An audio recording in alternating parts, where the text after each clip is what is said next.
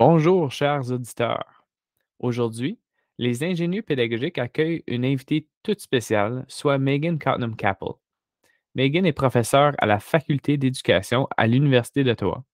Elle se spécialise en technologie éducative et ses intérêts de recherche portent particulièrement sur les littératies et la citoyenneté numérique, le mouvement bricoleur ou maker et les particularités de l'enseignement en milieu minoritaire.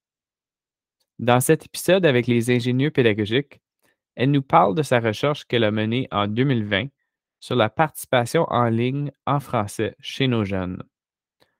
Je vous souhaite une excellente écoute.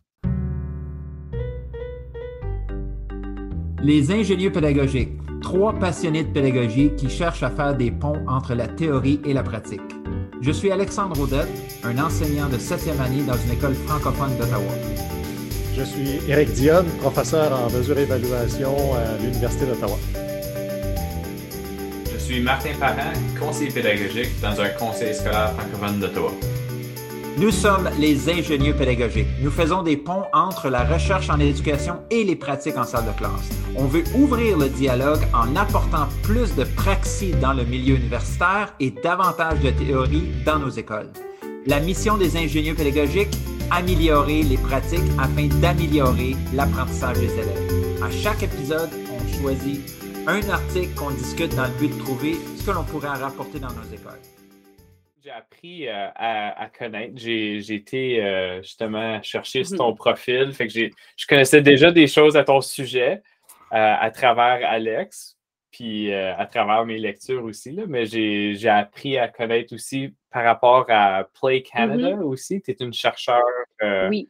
Play Canada. Qu'est-ce que ça veut dire, ça, exactement? Euh, euh, nous sommes une équipe de sept chercheurs à l'Université d'Ottawa, puis on a reçu une subvention de la fondation Lego.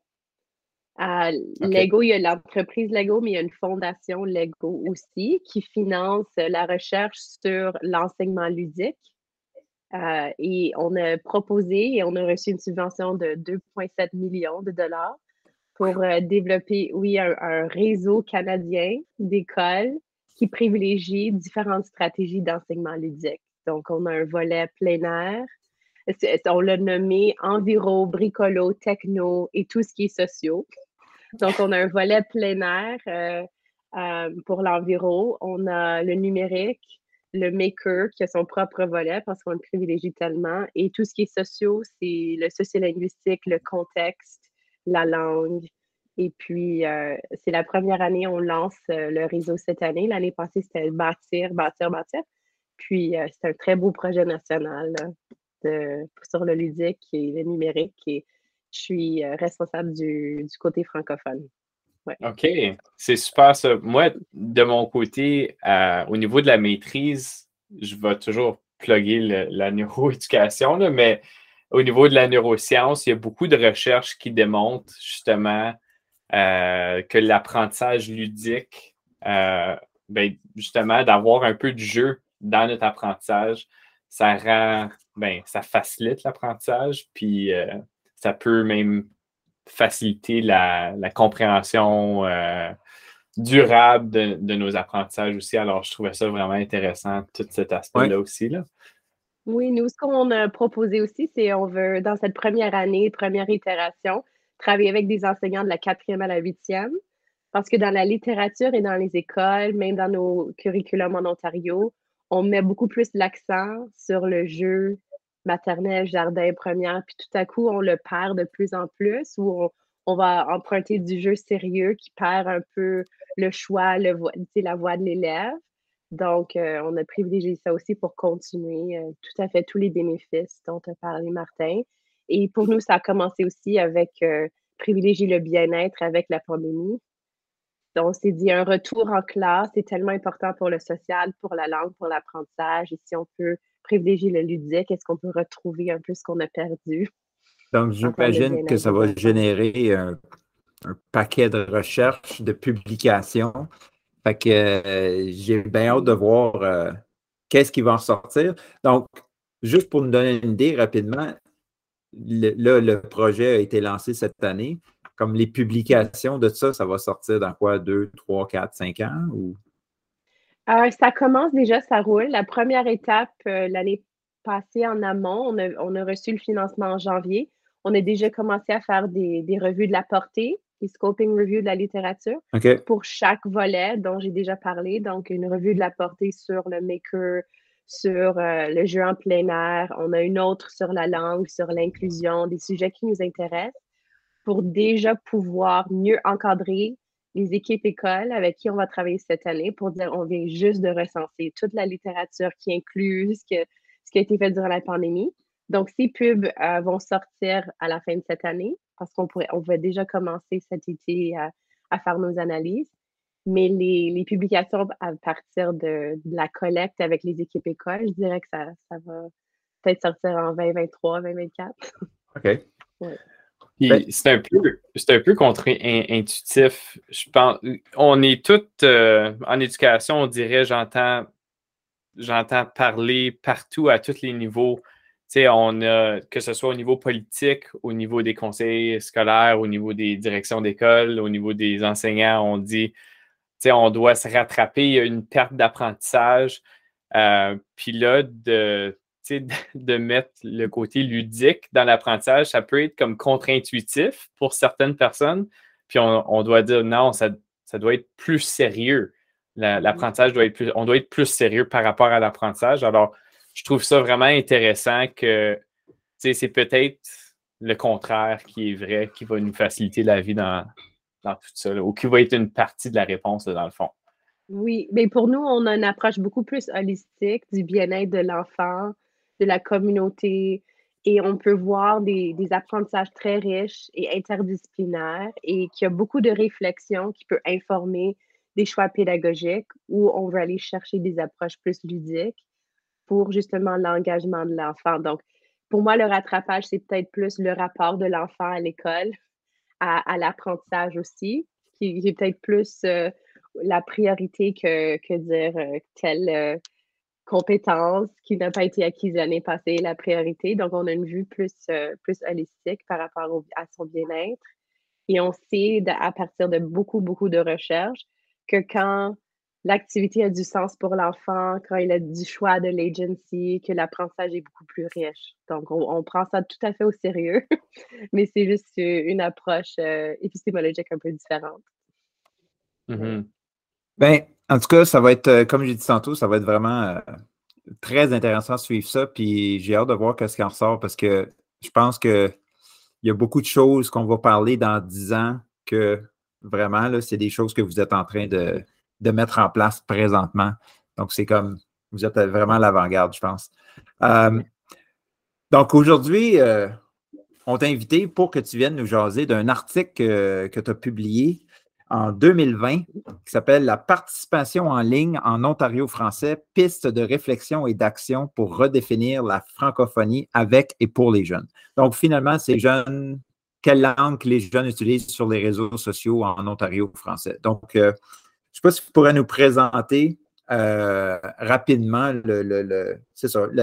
l'approche de, de cet article-là, puis de l'étude que vous avez faite. Absolument. Donc, l'étude portait sur les compétences en littératie numérique des élèves euh, du secondaire de l'Ontario. Donc, très large, pas, nécessairement juste sur les réseaux sociaux, mais je suis allée visiter des écoles euh, dans le sud, dans l'est, le nord de l'Ontario, parce que pour moi, chercheur qui s'intéresse à la langue, contexte minoritaire, je sais que c'est très différent d'un coin à l'autre. Et puis, je suis allée sonder des élèves. Je leur ai demandé d'auto-évaluer leurs compétences avec une longue liste de plusieurs différentes activités qu'ils peuvent faire en ligne. Et je leur ai demandé comment ils apprennent à, développer ces compétences qu'ils font en ligne à l'école, à la maison, etc. Puis j'ai suivi avec euh, des groupes de discussion avec certains élèves. Je pense qu'on était 60, je pense que c'était 71 élèves. Et puis, euh, cet article ici fait une analyse en profondeur d'une de trois sous-catégories de littératie numérique. Donc, pour moi, il y, a, tout ce qui est lecture en ligne. il y a des parallèles avec la littératie traditionnelle. C'est pour ça qu'on va dire lecture-écriture. Mais tout ce qui est lecture en ligne, c'est la compréhension, la recherche en ligne, les pratiques qui sont liées à, trouver de l'information, à synthétiser de l'information, euh, etc. Il y a des compétences d'écriture en ligne, donc tout ce qui est création vidéo, euh, codage, multimédia, remixage, remixage, etc.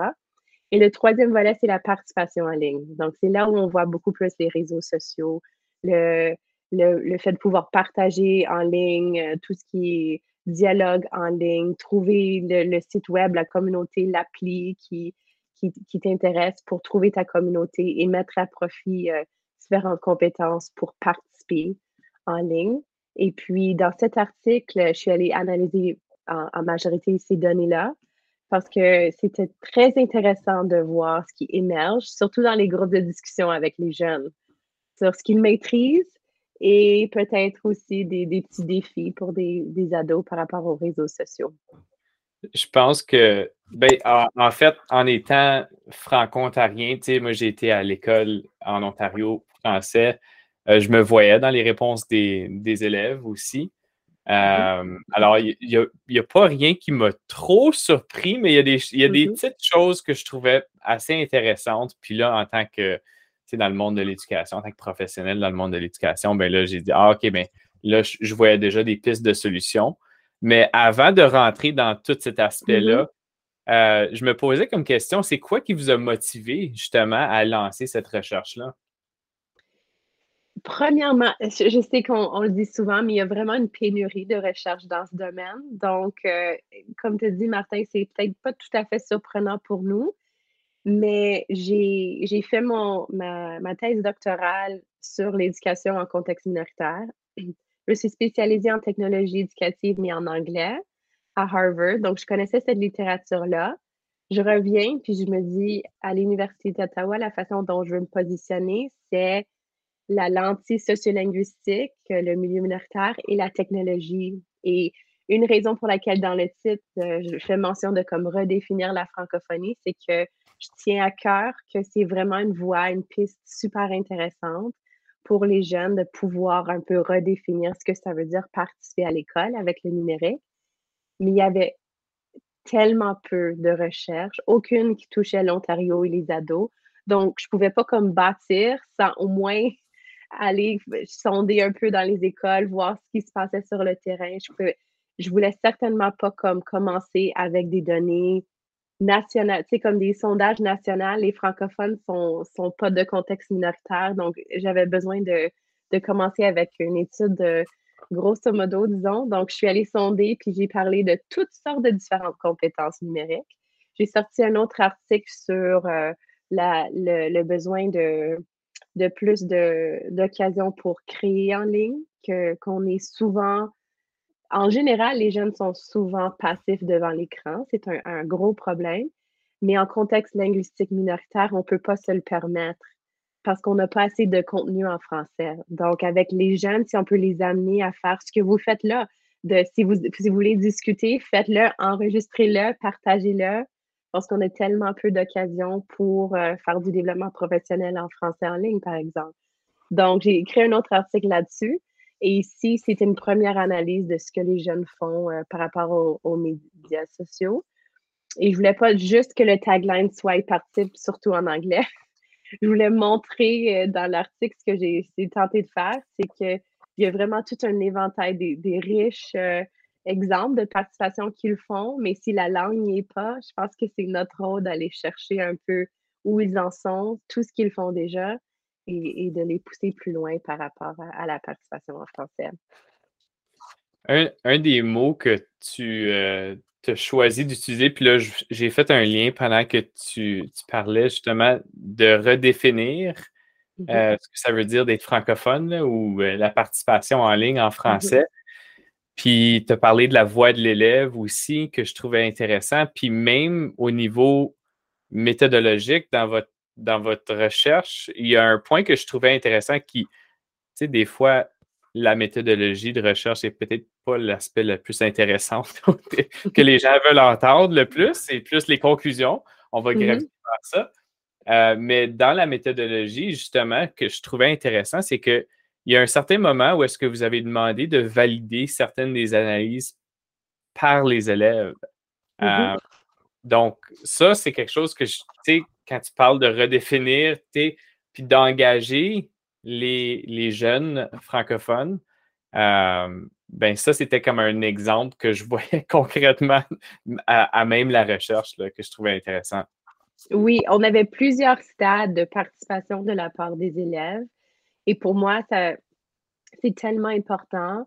Je me considère aucunement expert sur l'expérience adolescente.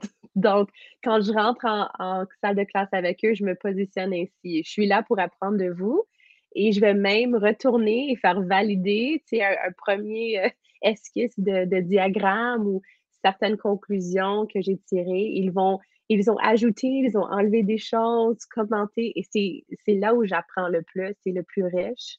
Et je peux dire, euh, quand je le partage, le public, quand j'en discute avec les enseignants, que les élèves euh, ont, validé cette représentation de leur savoir. Donc oui, méthodologiquement, je trouve que c'est riche et pratiquement aussi, pour moi, j'apprends beaucoup plus avec euh, cette méthode. Oui, puis je pense que même en faisant ça, c'est qu'on va chercher encore plus de données. Tu sais, en validant les données, on va chercher plus de données. Donc, c'est. Exact. Oui, je n'avais pas pensé comme ça, Alex, non. Mais c'est vrai. c'est vrai. Oui, oui. Si, si, on veut plonger peut-être euh, un petit peu plus dans, dans les peut-être les conclusions de la recherche, qu'est-ce qui est qu'est-ce qui en est sorti de, de votre recherche? plusieurs différents éléments. Donc, on leur a demandé d'auto-évaluer un peu leurs compétences.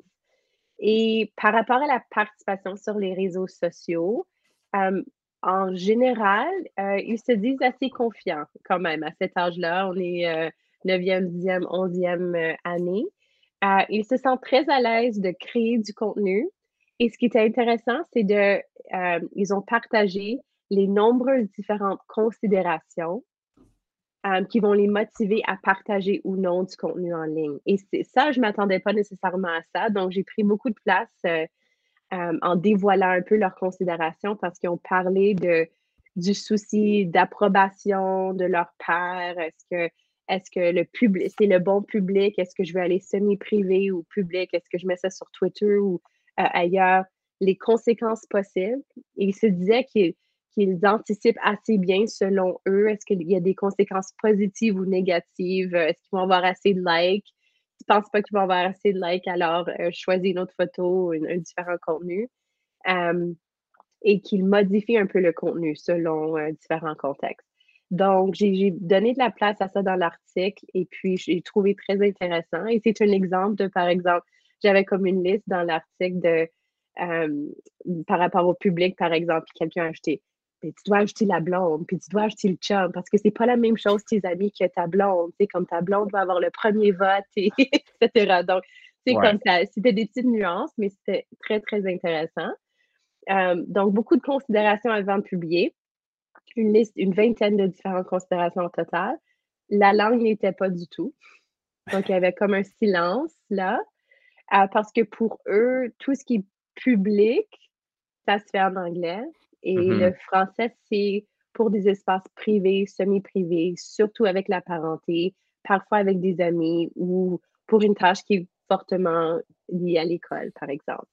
Donc, euh, et, et, j'asais ouvertement du fait que, que ces espaces n'existent pas pour eux, ouverts, publics, où on les incite à participer. Excuse euh, de t'interrompre. Moi, j'ai trouvé ton, le tableau que tu as fait justement, euh, ben, la figure 1.1. Je trouve ça tellement intéressant parce mm-hmm. que moi, j'enseigne le français en, secondaire 1, 2, 7e, 8e année. Puis, mm-hmm.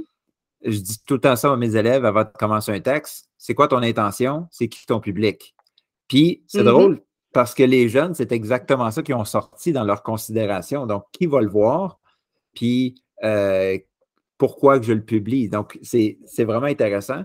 Puis, juste pour revenir un peu sur l'aspect de la langue, j'ai déjà eu des conversations comme ça avec des élèves. Puis, je, réalisais que pour eux autres, publier en français, ils avaient peur parce qu'ils avaient peur de faire des fautes de grammaire. Fait que là, ils se disaient Ah, je ne sais pas comment, comment, écrire tel mot, je vais juste tout mmh mettre en anglais. Oui, justement. Oui. Wow. Euh, ben pour, pour nous, sur les réseaux sociaux, dans les, conversations qu'on a eues, encore une fois, ce n'était pas une recherche juste sur cet élément. pour eux, c'était vraiment en fonction du public. Donc, si ton public est bilingue, tu vas vers l'anglais. Donc, nous pouvons discuter des rapports de pouvoir entre les langues-là, mais pour eux, ça allait de soi que public, nécessairement, c'est un public bilingue. Donc, et tout ce qui se passe sur ces réseaux et tous les, tout ce qu'on va comme republier et partager, ce sont des contenus qui existent en anglais. Donc, c'est comme, je voyais vraiment des discours par rapport à la langue officielle de cet espace, disons. Et c'est la raison pour laquelle dans l'article, je parle du, du mal qu'ils ont à trouver et à joindre une communauté francophone, de trouver un espace, même s'ils réussissent vraiment à, participer, disons, à leur façon, ils, ont de la difficulté à trouver des espaces, ce que je nomme comme des communautés en ligne en français, où on pourrait voir des contenus qu'on voudrait partager en français et où on voudrait euh, participer et voir des gens qui vont euh, publier des messages avec des fautes de français puis te sentir à l'aise de le faire. C'est comme on a besoin de normaliser tous ces processus-là aussi. Mais en ce moment, ces jeunes ados, puis j'en avais de l'Est dans des, des écoles où c'était plus majoritaire francophone que, que ce que j'ai connu dans mon enfance dans le Sud. Et, euh, c'était tout, tout, de même la même chose. Dès qu'il y avait des amis en anglais sur la plateforme, on allait toujours vers l'anglais. Puis je vois, je vois ça, mais je me posais la question en lisant l'article, je me disais, mais pourquoi les élèves ou les jeunes ne se ne s'engagent pas dans ces, ou ne se voient pas dans ces communautés-là? Mmh euh, mais finalement, je suis arrivé un peu à la conclusion, puis j'aimerais ça t'entendre là-dessus, mais c'est un peu comme une prophétie auto-réalisatrice, dans le fond, à cause, ils ne se voient pas dans les communautés mmh présentes alors ils ne s'engagent pas, donc ils ne créent pas de contenu. Alors, tu sais, ça fait comme une boucle de rétroaction mmh négative, je pense. Fait que ça, fait en sorte qu'il n'y a personne qui, s'engage ou il y a très peu de monde qui s'engage dans, ces communautés-là. C'est-tu ça qui se passe? oui, je pense que évidemment, beaucoup de la participation en ligne, c'est d'observer ce que les autres font et de copier ou de remixer un peu à sa propre façon. Lorsqu'on les demande comment avez-vous appris euh, à gérer ces contenus, à participer, à juste à, naviguer une nouvelle plateforme, c'est, je l'ai appris moi-même. J'apprends en, visionnant des vidéos ou euh, avec un, un, ami, un frère ou un soeur. Rarement, ce qu'on va dire que c'est les parents ou les enseignants qui vont explicitement discuter de comment participer sur les réseaux sociaux. Donc, le, manque d'exemples, dans ce cas-là, oui, je pense que c'est un, gros défi pour eux. Et pour moi, c'est je, euh, je peux parler de mon expérience comme francophone en contexte très, très minoritaire. 1% euh, de la population qui parlait français dans la région où euh, j'ai été scolarisée. L'école représentait vraiment l'institution où je pouvais trouver ces exemples. Donc, même aujourd'hui, mon intérêt pour le ludique, c'est parce que j'ai appris à jouer en français à l'école. C'est pas que j'avais pas accès à la maison, à la langue, mais c'était juste la famille. tu sais, c'est pas la même chose que socialiser, puis aller à un camp de leadership, puis jouer des tournois de hockey, puis vivre dans la langue.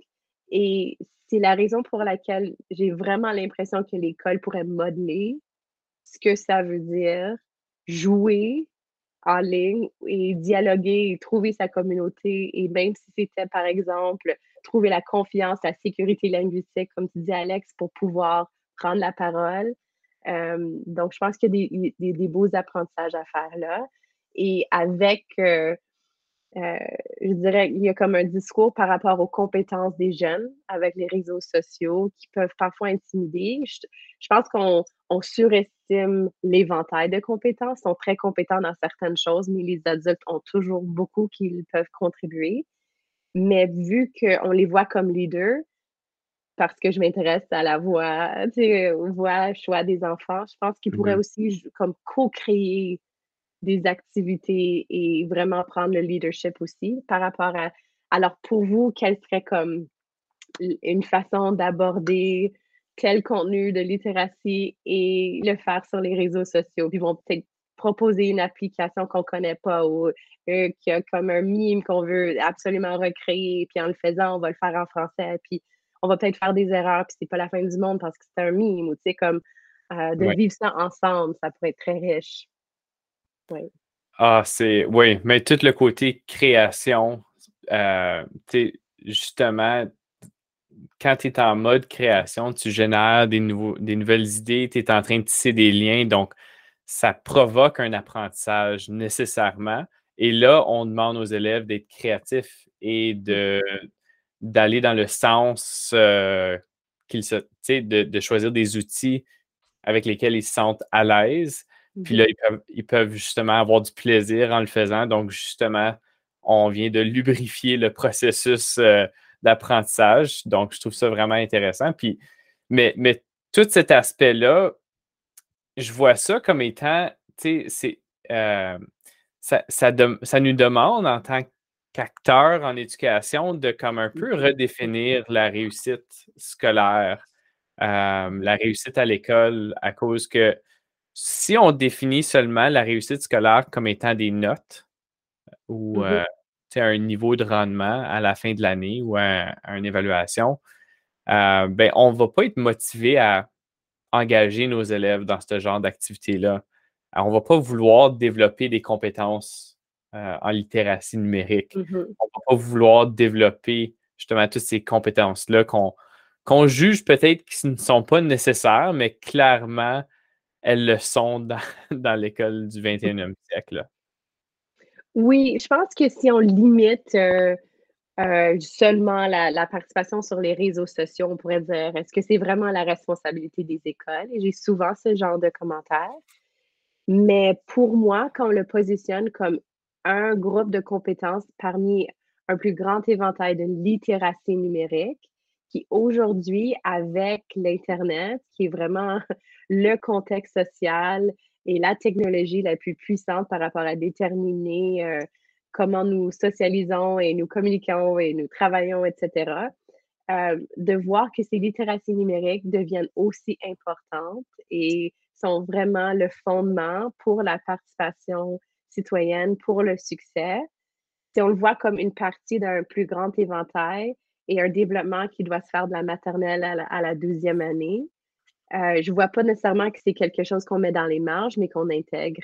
Et la difficulté en ce moment, c'est que, et vous pouvez m'en dire plus là-dessus sur le terrain, mais j'ai l'impression qu'on a vraiment besoin d'un programme cadre explicite qui va, qui va orienter et guider ses choix parce que sinon, on va parler du numérique, du numérique, du numérique.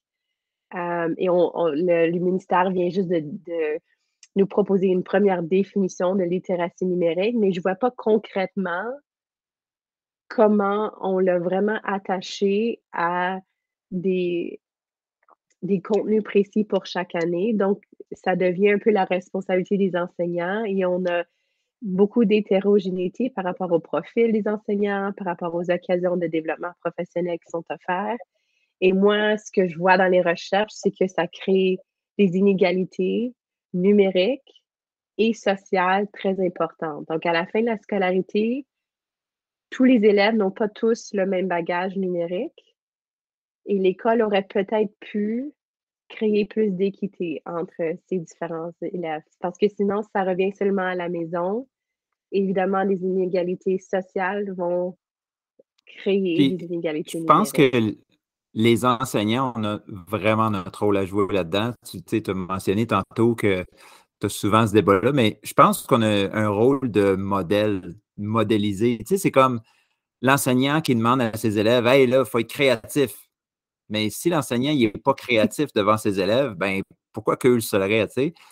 Puis c'est la même chose avec l'utilisation de, ben, du numérique, que ce soit les baignants est capable de modéliser, hey, c'est c'est possible de faire quelque chose en ligne qui est en français, euh, que ce soit faire un blog, faire un podcast, euh, que ce soit être sur les réseaux sociaux, ben peut-être que ça va inciter les élèves à le faire. Parce que juste, tu sais, le curriculum, ça serait de ce que les enseignants modélisent. Tous les enseignants ont des réseaux sociaux. Tous les enseignants ont une vie numérique. Fait pourquoi ne pas un peu l'ouvrir jusqu'à un certain point? Mm-hmm. Et, de réaliser aussi qu'on n'a pas besoin d'être expert dans tout parce que ça change tellement rapidement que tu peux soit être complètement intimidé ou dire, moi, c'est la façon dont je me positionne. Oui, je suis chercheur, spécialiste là-dedans, mais parce que ça change tellement rapidement, je ne serai jamais experte. Peu importe le nombre d'heures que je veux dédier Mm-hmm. là-dessus. Donc, j'ai vraiment une ouverture au fait que, euh, tu sais, on, on pourrait faire 10 formations Google et puis une mise à jour qui fait en sorte que quelqu'un qui euh, jouait un peu dans une appli hier soir connaît plus que nous. Donc, avoir une ouverture sur le fait que on est toujours là pour apprendre et qu'en groupe, justement, l'enseignant est là, il modélise, est transparent par rapport à, ces questionnements, comment il veut rendre sécuritaire euh, certains, euh, certaines plateformes, des, considérations qu'il prend. Mais les jeunes aussi vont dire Ah, ça a changé sur TikTok depuis trois jours. Et puis, on a maintenant cette possibilité de faire privé ou de faire. Et on apprend avec eux. Donc, ça, peut aussi euh, vraiment nous libérer, disons, de, de- de cette attente qu'on doit tout connaître pour aborder un sujet dans la salle de classe. Non, chaque fois qu'on aborde le numérique, c'est avec une ouverture d'esprit, puis on apprend ensemble. Puis moi, comme juste pour reprendre ce qu'Alex a dit par rapport à la modélisation, ben tu peux modéliser justement cette ouverture d'esprit-là, puis cette vulnérabilité-là en salle de classe, puis ju- justement en étant experte des technologies en, en éducation, mais en sachant très bien qu'on ne va jamais être expert peut-être dans ce sujet-là à cause que ça change tellement rapidement. On démontre un certain, une certaine ouverture d'esprit. Moi, je me, je me souviens en salle de classe, j'avais demandé justement, on parlait de mimes, là, mais j'avais demandé à mes Mhm. élèves de biologie de, de faire des mimes. Mais j'avais mis des critères, tu sais, ça devait être approprié pour la salle de classe. Mais on les a affichés dans la salle de classe, mais il y avait plein de mimes que je ne connaissais pas. Euh, sais, puis on représentait euh, les, les réactions chimiques, euh, etc. Fait que là, tu sais, mais les élèves étaient en train de tisser des liens qui étaient authentiques et puis c'était, tu sais, c'était pertinent et, et utile, puis ça a facilité l'apprentissage aussi, là. Oui, absolument. Et ce que- moi, ce que j'aime beaucoup aussi, si on pousse plus loin cette ouverture d'esprit, comme je l'ai dit, si les élèves peuvent co-participer dans la création de ressources pédagogiques ou pour dire euh, l'année prochaine, est-ce que, est-ce que j'aurais pu modifier un peu mon, mon projet mime pour euh, la prochaine année? Ils ont des suggestions peut-être par la suite qui fait en sorte que l'apprentissage numérique est toujours pertinent pour ce groupe d'élèves dans cette communauté locale aussi. Donc, nous, on peut euh, proposer des, des stratégies, comme tu dis, euh, le mime. euh, dans des recherches aussi, je privilégie comme proposer des dilemmes numériques. Donc, au lieu de dire faites ci, faites ça, euh, on invente un dilemme fictif numérique et on partage le dilemme avec les jeunes. Ils peuvent commenter, découvrir, proposer peut-être comme trois différents scénarios. Est-ce que l'élève devrait parler avec la fille qui a partagé une photo d'elle ou est-ce qu'il devrait faire ci ou faire ça? Et discuter en grand groupe et essayer d'avoir euh, une réponse à la fin, sachant que c'est toujours tout plus complexe que ça dans, dans leur vie. Mais tu sais, d'avoir juste comme le, le cadre d'une activité et que les élèves euh, participent avec vous pour la, pour la développer aussi, je trouve que ça peut être euh, très intéressant et ça nous permet de mettre à jour toujours avec Puis, euh, les priorités ce que tu numériques. viens, l'exemple que tu viens de donner là, ça serait tellement un bel exercice de pensée critique. Là, tu sais, comme réfléchir ensemble à. On Mhm. fait de la pensée critique en histoire, puis euh, même euh, dans différentes matières, mais ça, c'est quelque chose qui va les toucher, puis que vraiment, ils peuvent s'y euh, reconnaître. Là. Oui, puis on dit que c'est fictif, mais ils peuvent s'inspirer de quelque chose qu'ils ont vécu ou qu'ils ont vu euh, sur une série Netflix que tous les jeunes regardent en- à l'instant, qu'ils réfléchissent par rapport à ça ou quelque chose qu'ils ont vu dans les médias. Donc, on peut faire la même activité plusieurs fois, tu sais, avec différents Ouais. scénarios. Moi, une euh, chose qui, numériques. excuse Martin, euh, une chose qui m'a frappé, c'est que à quelques endroits dans l'article, euh, tu parlais que les jeunes mentionnaient qu'ils utilisaient souvent l'anglais parce que ils, ben, ils voulaient avoir plus de likes. Puis ça m'a fait, euh, ça m'a fait un peu sourire parce que, ben, un, ça m'a pas surpris, mais j'ai pensé à ma nièce qui, elle, reste dans la région de Québec, un endroit complètement francophone. Puis des fois, je regarde ma nièce qui a 19 ans, je regarde, elle publie des photos sur Instagram, puis elle publie en anglais. Mais elle ne parle pas anglais. mm, je trouve, puis je trouve que Mhm. c'est peut-être quelque chose qui est répandu, pas juste dans un milieu minoritaire, de publier en anglais sur les réseaux sociaux, mais peut-être Mhm. même plus large.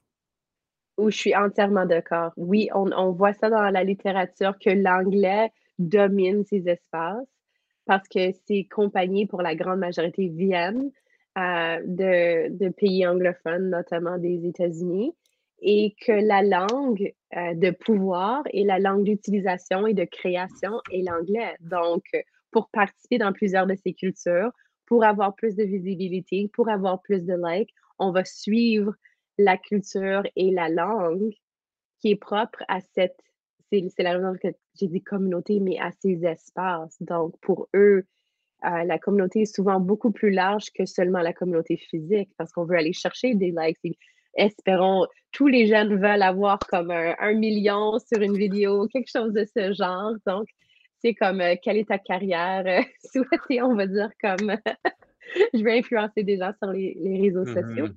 Donc, euh, ils, ils comprennent la stratégie là-dedans et c'est ce qu'on voit, c'est ce qu'on consomme et c'est ce qu'on veut recréer. Oui. Donc, euh, tout à fait, c'est- pas nécessairement propre au contexte minoritaire, mais c'est un peu comme ce que j'ai dit euh, à partir de, la création. Nous, on n'a pas des contenus qui sont le reflet de nos langues, de nos accents, de nos intérêts, euh, qui vont même faire le reflet même du code switching qu'on fait ou du franglais qui est propre de chez nous.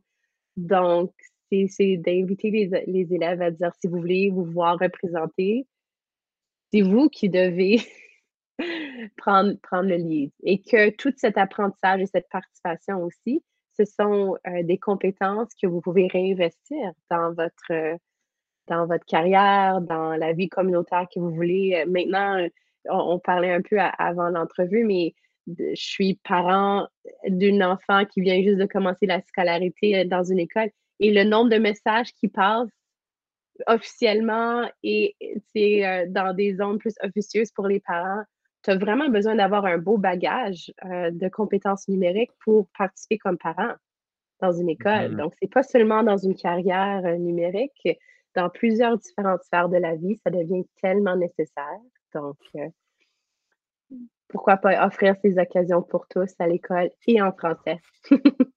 Absolument, absolument. Puis, fait que là, je pense qu'on rentre dans la- la- l'élément de faire des ponts ou la portion de l'épisode pour faire des ponts entre euh, la recherche et le milieu de pratique. Puis là, Mhm. on parle au sens large, milieu de pratique pouvant être euh, en salle de classe avec les élèves. Qu'est-ce que je fais demain?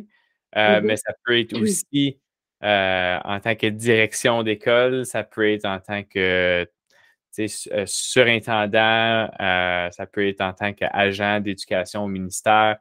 Alors, j'aimerais ça t'entendre par rapport à ça, Megan. C'est quoi les ponts, c'est quoi qu'on on amène dans le milieu pratique?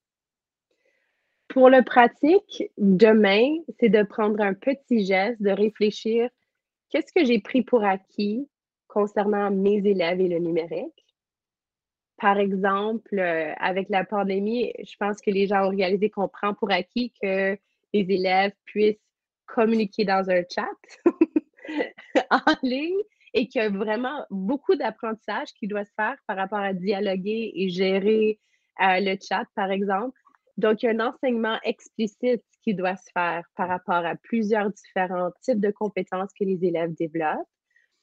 Et si, alors, je veux, parce que je pense, Mata 12, les réseaux sociaux, c'est pas nécessairement pertinent pour tous les, les âges.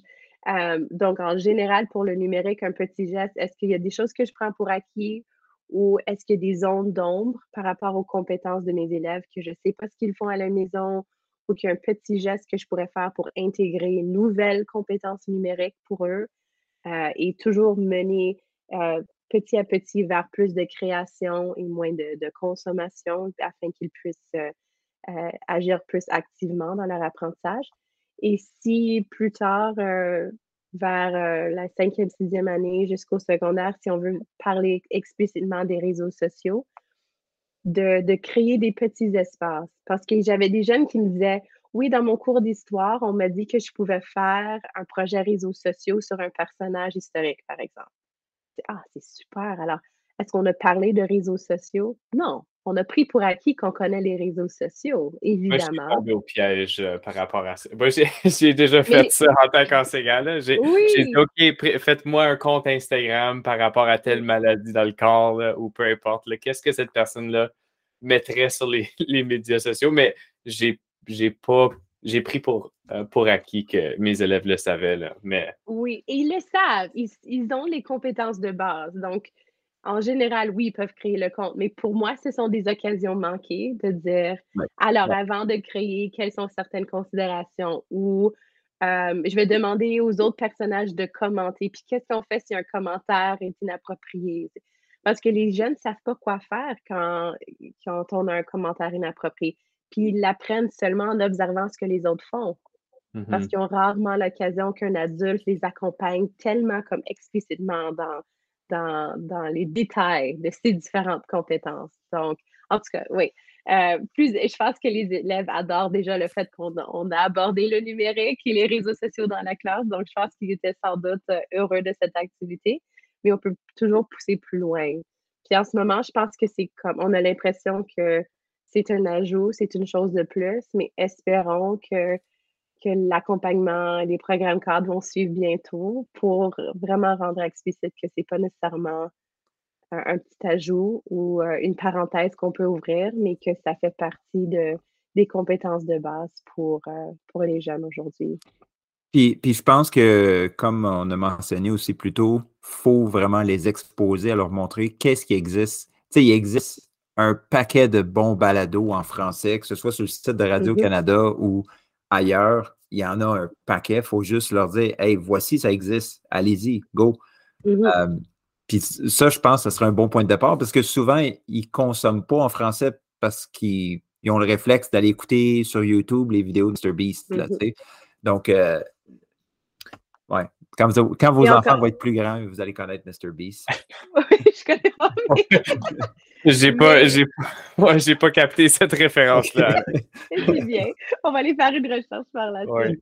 Mais encore une fois, modéliser aussi, c'est de dire, j'ai juste écouté cette balado hier soir, ou tu sais, de, de prendre un moment en classe pour dire, on va écouter les premières 15 minutes parce que c'était vraiment drôle quand on a fait ci, ou tu sais, il y a comme euh, un élément mystère dans la balado, puis je veux vous la, la faire connaître. C'est d'avoir cet engagement aussi pour les faire découvrir, puis ensuite peut-être créer euh, leur propre épisode, par exemple. C'est un beau projet. Moi, moi, le mot mmh qui me revient en tête, c'est euh, agency, l'agentivité, je pense, qui est mmh la, la, la, traduction. la traduction. la traduction, mon Dieu, le, mot m'échappait. Mais euh, l'agentivité de, de, juste poser la question aux, jeunes, tu mmh. sais, comme, OK, là, on veut, tu sais, on, moi, j'étais un prof de, mathématiques et de biologie, mais on veut représenter telle maladie. Donc, tu pourrais m'écrire un texte sur le cancer ou tu pourrais, tu sais, à toi de choisir la plateforme sur laquelle, comment est-ce que tu veux représenter euh, ta, compréhension de cette maladie-là. Mmh. Et puis là, quand j'ai fait, quand j'ai commencé à faire ça, euh, on a commencé à voir des, des stop motion, euh, des animations. Euh, on a commencé à avoir des, des, balados en français, on a commencé à avoir mm-hmm. euh, différentes choses. Donc, de juste créer ce genre de leadership-là chez nos élèves, puis d'ouvrir la porte, puis de dire, ben, offre-moi quelque chose, puis je vais te dire si c'est approprié pour le, la, mm-hmm. tâche qu'on veut accomplir. Là.